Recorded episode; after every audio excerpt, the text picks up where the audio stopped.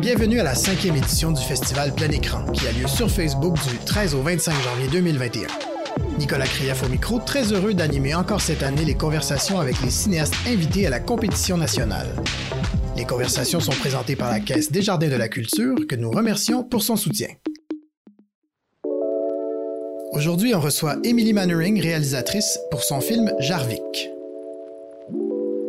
Comment ça va, Émilie? Ça va bien, toi, Nicolas? Ça va très bien, merci. Euh, ton nouveau court-métrage Jarvik, euh, c'est ta troisième présence à plein écran. Mm-hmm. Euh, peux-tu nous présenter le film, nous faire un petit pitch? ben, Jarvik, c'est l'histoire d'une jeune fille, une jeune adolescente qui qui doit dealer avec euh, la maladie cardiaque de son frère, euh, qui doit faire des choix entre euh, grandir et s'émanciper et ou rester avec son clan familial, qui est un peu plus stressant par rapport à la condition de son par rapport à la maladie de son frère. Donc c'est ça, c'est une histoire un peu euh, douce amère. Euh, c'est ça. Voilà. Euh, ce n'est pas un scénario que tu as écrit. Non. c'est un scénario. comment tu t'es retrouvé en fait avec ce scénario-là? C'est Caroline Becker, la scénariste, puis Joanie qui avait vu mon film Star. Joanie euh, Deschambault, la productrice. Joanie Deschambault, oui, de mhm. sport, euh, qui, euh, qui, qui, avait vu mon court-métrage Star, puis qui avait beaucoup aimé l'énergie qui, qui s'en dégageait, puis comment j'avais travaillé avec les personnages, puis avec les acteurs. Puis c'est comme ça qu'ils ont décidé de me contacter. Parce que la, la scénariste, elle, elle imaginait beaucoup ce genre d'énergie-là pour la famille.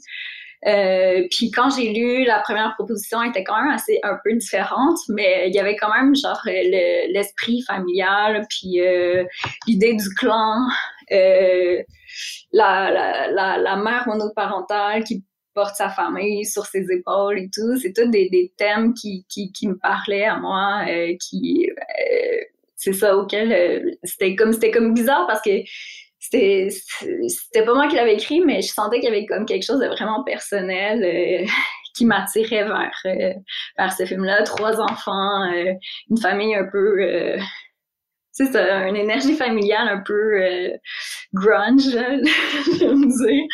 Euh, puis pour moi, c'est ça, c'était vraiment... Euh, c'est ça, fait qu'elle me l'a proposé, puis je l'ai beaucoup, beaucoup aimé. puis c'est ça, après ça, on a retravaillé un peu le scénario, puis pour en arriver à, à cette version, et voilà. après euh, Ma Malia Melts in the Rain que tu nous as présenté l'année dernière avec euh, ta collègue euh, Carmine. Comment ça se passe jusqu'ici de, travailler des univers qui sont d'abord pas les tiens, mais de, les faire tiens tout en leur laissant leur propre identité? Ah.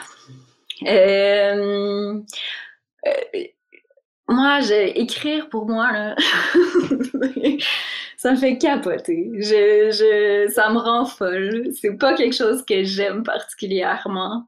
Euh, mais en même temps, j'ai, c'est ça, c'est comme, c'est quelque chose qui est très solitaire, puis euh, c'est ça, ça me rend folle. on dirait que j'aime le procès, j'aime beaucoup le processus de travailler avec, euh, avec des scénaristes. Euh, j'aime ça aussi, la collaboration avec, avec les scénaristes. Là, je travaille présentement sur mon quatrième avec Camille Trudel. Ça, oui, Camille Trudel, qui est aussi scénariste.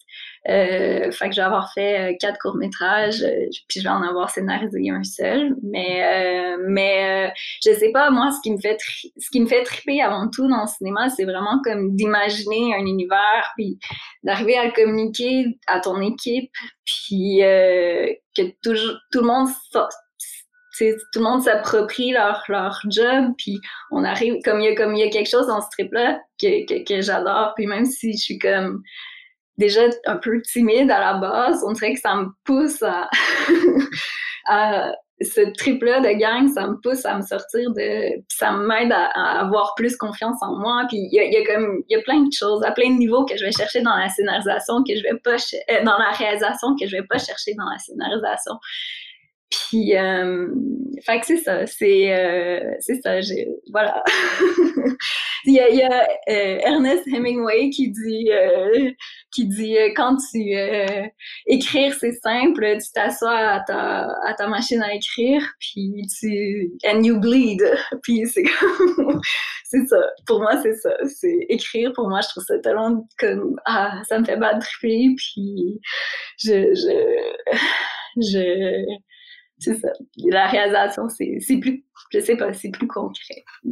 Euh, une grande souffrance, donc. Ouais. Euh, est-ce que, euh, sur, bon, revenons à, Jarvik plus, plus précisément, est-ce que, en te lançant dans le tournage, ben, c'est un sujet qui est quand même lourd, délicat, qui parle de la mort, de, de, la contemplation, disons, de la mort pour, pour une famille puis pour un enfant. C'est un sujet très grave.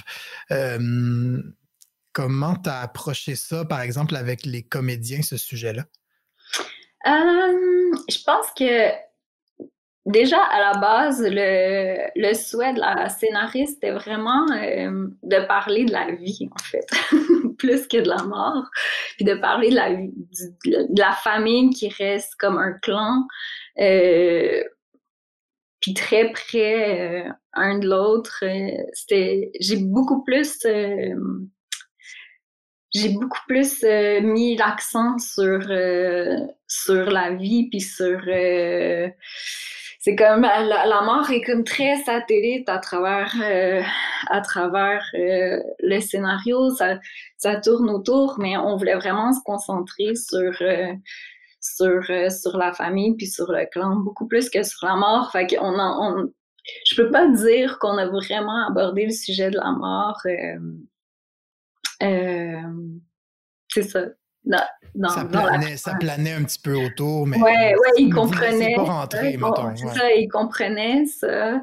Euh, il y a quand même Léa qui, qui, qui rush à faire euh, le deuil de son père, mais. mais, mais, c'est ça reste pas l'enjeu principal. Euh, c'est plus sur le deuil peut-être ou sur.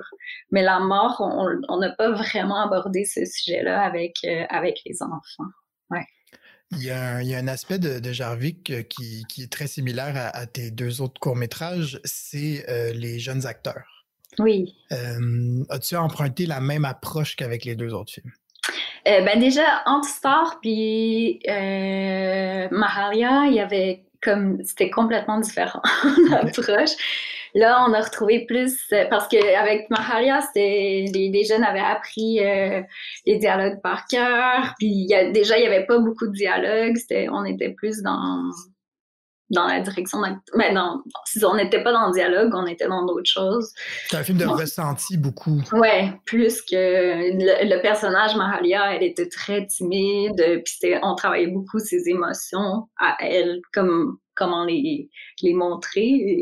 Alors qu'avec Jarvik puis avec Star, c'est c'était beaucoup plus similaire. Là. Avec Jarvik, il faut le mentionner parce que j'ai eu l'aide de, de, Sariane Cormier euh, à la direction d'acteur qui a fait un travail comme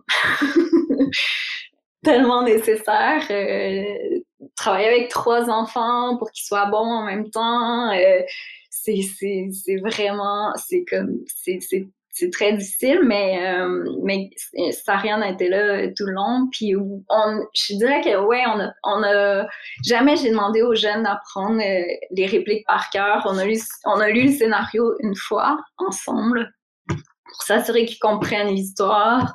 Après ça, on a examiné chaque scène. On a euh, on a comme on s'est assuré qu'ils comprenaient l'intention de chaque scène et tout.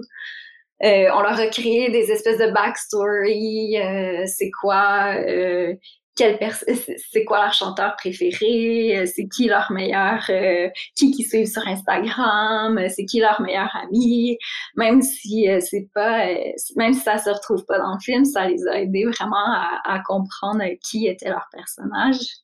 Puis puis c'est ça, puis on a quelque chose que j'aime, c'est vraiment comme travailler de aller chercher euh, le temps, ben, ce qu'on peut appeler de l'authenticité, même si c'est une fiction, mais une énergie euh, que, que j'avais envie de retrouver, que, que, qui était présente avec Star, que j'avais beaucoup envie de retrouver avec, euh, avec Jarvik. Puis, euh, fait que c'est ça, ils se sont vraiment, euh, tu sais, utilisé leur, leur propre créativité, leurs propres idées, leur, leur laisser de l'espace pour qu'ils proposent des choses, pour qu'ils, euh, euh c'est ça. Donc, c'est un processus qui est plus similaire à Star. Ouais. Est-ce que c'est un, muscle très, très différent de travailler avec, de, ce point, d'un côté avec ces jeunes acteurs-là euh, qui, commencent, qui sont, qui sont euh, avec l'approche que tu viens de décrire, et euh, des acteurs d'expérience? Ouais. c'est la première fois euh, que je travaillais avec une actrice d'expérience, euh, Monia Chakri. C'était, fait que, euh, puis moi, j'ai pas étudié le cinéma, j'ai pas étudié la direction d'acteur. j'ai tout le temps l'impression de faire les choses peu à ma manière, puis comme faire, ah, correct comme ça. fait tu sais, mais avec Monia, j'ai, j'ai dit upfront, j'ai dit comme que j'avais jamais comme dirigé d'acteur professionnel, puis que ça se pouvait que, que je sois pas euh, top top tout le temps, mais tu elle, en était, consciente, puis elle, a été, euh, c'est ça, elle a, hum, elle a bien euh, géré la situation.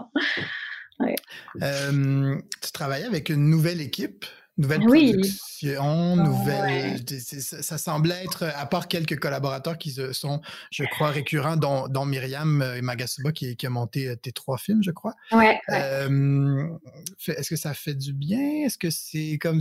Qu'est-ce, quel genre de, de, de, de sentiment tu avais en te retrouvant avec, dans un nouveau bain, disons? Ben, est-ce que ça fait du bien? Ben, c'est toujours, euh, c'est toujours, il y a toujours quelque chose qui est insécurisant de recommencer à nouveau et tout, mais c'est tous des gens avec qui je voulais travailler déjà. Euh, Étienne, euh, tu sais, j'aime beaucoup sa caméra. Étienne Roussy, qui est le directeur photo, j'aime beaucoup sa caméra. Elle est super expressive. tu sais, il, il a pas peur ça fait, ça fait pas peur d'avoir une caméra euh, qui shake un peu. Euh, il, est, hyper intuitif. Ça faisait vraiment longtemps que je voulais avec lui. J'étais vraiment contente. Il a été super euh, à l'écoute de, de, de, de, ce que j'avais envie de créer, puis de l'univers que de ce que j'avais envie de créer. Même chose pour la directrice artistique, elle est tellement talentueuse, Catherine. Euh, ça, elle a vraiment catché vite le mood que je voulais avoir. Puis euh, les costumes aussi, Sarah euh, était vraiment, euh, tu sais, je voulais des t-shirts larges, colorés, puis on va trouver des t-shirts larges et colorés. Est-ce que tu parlais d'Étienne Roussy euh, qui a fait, de ce que je sais, beaucoup de documentaires. Est-ce que ce, ce, ce réflexe-là qu'il a, cette, cette expérience-là t'a servi pendant ce film-là? Oui, ouais, c'est sûr, parce qu'on travaillait pas avec, on, on, travaillait pas avec un découpage précis. C'était vraiment comme la caméra allait chercher des moments plus que le contraire, tu sais, comme, comme je voulais aller chercher, euh, recréer une énergie euh, assez, euh, assez joyeuse et, et vivante. Euh, je pense qu'Étienne, il a, il, a, il tourné dans toutes les conditions. Il, a, il a pas peur d'aller se placer là où il faut. Puis son, justement, ce côté-là très intuitif, qui est sa force en documentaire, mais ben, pour moi, ça, ça a été vraiment nécessaire. Dans la création. Est-ce que, est que tu lui laissais une certaine liberté, justement, pour de, de, de, de, prise de décision par rapport au cadrage ou à la position de la caméra? Euh, ouais, mais comme je dis, tu sais, on travaillait pas avec un truc euh, hyper précis, avec un découpage hyper précis. La caméra était très libre. Fait que je pense, je parlais aussi beaucoup pendant les prises. je suis un peu gossante, mais, mais, euh, tu sais, souvent je disais, ah, va te placer plus là, ou, et tout, mais, tu sais, euh, euh, déjà, c'est ça, son, intuition est tellement forte que, tu sais, j'avais pas besoin de d'être hyper directive avec lui. Il, catchait tellement ce que mes attentes que c'est ça, ça a été très, très facile. J'aimerais revenir sur, euh, sur le processus de sélection de, des jeunes acteurs parce que, bon, euh, vu les deux autres courts-métrages que tu as fait, est-ce que tu t'es pris de la même manière? Je, reviens un peu à cette, cette idée-là. Est-ce que c'est la même approche pour trouver ces comédiens-là ou tu as essayé quelque chose de nouveau? Euh, je pense que c'était quand même similaire. On a fait des annonces euh, sur Facebook, sur, euh, sur Instagram. je cherchais pas nécessairement quelqu'un avec beaucoup d'expérience. je pense que tout est parti du moment où j'ai trouvé, ben, où on a trouvé Léa, qui joue le personnage de Léa